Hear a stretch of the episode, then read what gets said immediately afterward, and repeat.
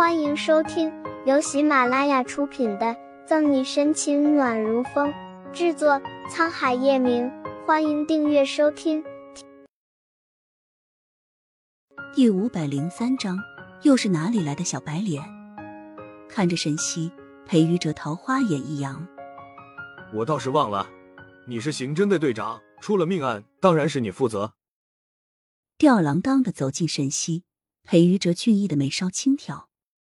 小西西，我去坐牢了，你会不会来看我？翻了一个白眼，沈西把病历往裴于哲怀里一扔。行了你，发生这么大的事，能不能正经一点？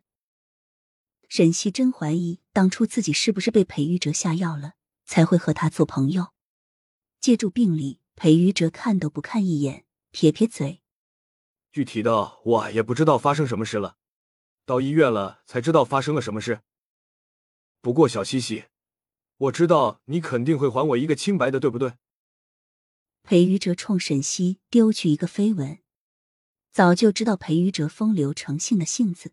沈西无奈的叹口气：“裴大医生，现在可是所有人都一致觉得是你医术不过关。”才让人孩子死于非命的，你就等着吃官司吧。沈西语重心长的拍拍裴玉哲肩膀，决定给他点颜色看看，免得他一天闲得发慌去撩小姑娘。沈西估计裴于哲这厮的前任都可以从长城排到长城，足够绕地球一圈了。小西西，别这么绝情嘛！我可以洗衣做饭，甚至还可以满床。万一进了监狱……那岂不是你的一大损失？裴于哲可怜兮兮的拉着沈西的衣角。漂亮阿姨。沈西嫌弃裴于哲的话还没有说出口，不远处就传来一道脆生生、稚嫩的声音。循声看去，沈西美眸一动。新阳看见沈西，左新阳挣开月璇的手，朝着他跑来。漂亮阿姨。难怪外面有那么多警察，原来你也在这。是啊，阿姨在这办案子呢。新阳怎么也来了？蹲下捏捏小豆丁的婴儿肥，沈西越发的喜爱他。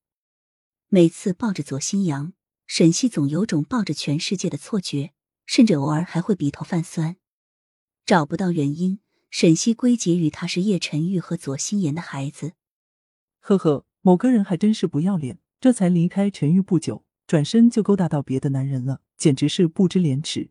但月璇反应过来时，没有给过他这个奶奶一次笑脸的左新阳，都跑到沈西的怀里去了。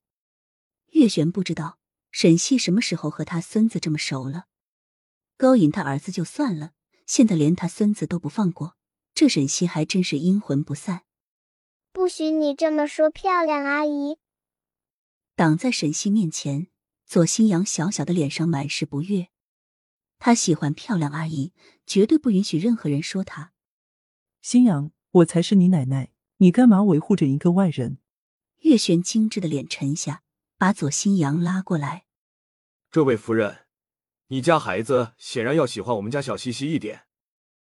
看出月璇的不善，裴于哲也不客气的挡在沈西面前，他是不敢把那份感情说出口。但任何人想当着他的面欺负沈西，那就别怪他不客气。啊，你又是哪里来的小白脸？这有你说话的地方吗？上上下下打量了裴玉哲一番，月璇冷笑。但凡和沈西有关联的，月璇都下意识的不喜欢。小白脸吗？裴玉哲装憨扮傻的摸着自己的脸。我的脸白倒是真的，但没办法，如果我长得不白。还是挺丑的。噗嗤，沈西克制不住的笑出了声。这潜台词不就是夸他自己帅吗？